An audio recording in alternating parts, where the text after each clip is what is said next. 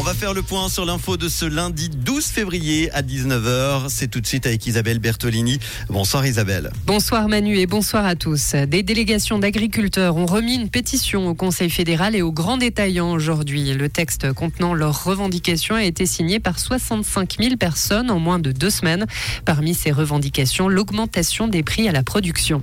Les eaux du Léman sont trop chaudes. La sonnette d'alarme a été tirée aujourd'hui par la Commission internationale pour la protection des eaux du Léman.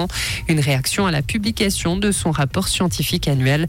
La CIPEL appelle à approfondir les connaissances sur le Léman pour établir des mesures de conservation efficaces.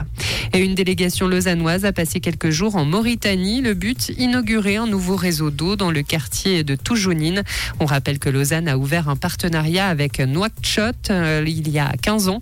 La capitale de la Mauritanie fait face à des conditions difficiles, démographie en hausse et pression du réchauffement climatique.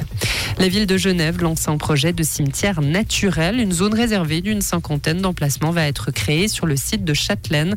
Il permettra des inhumations au principe plus écologique, selon la ville. Les défunts devront notamment être habillés de vêtements biodégradables.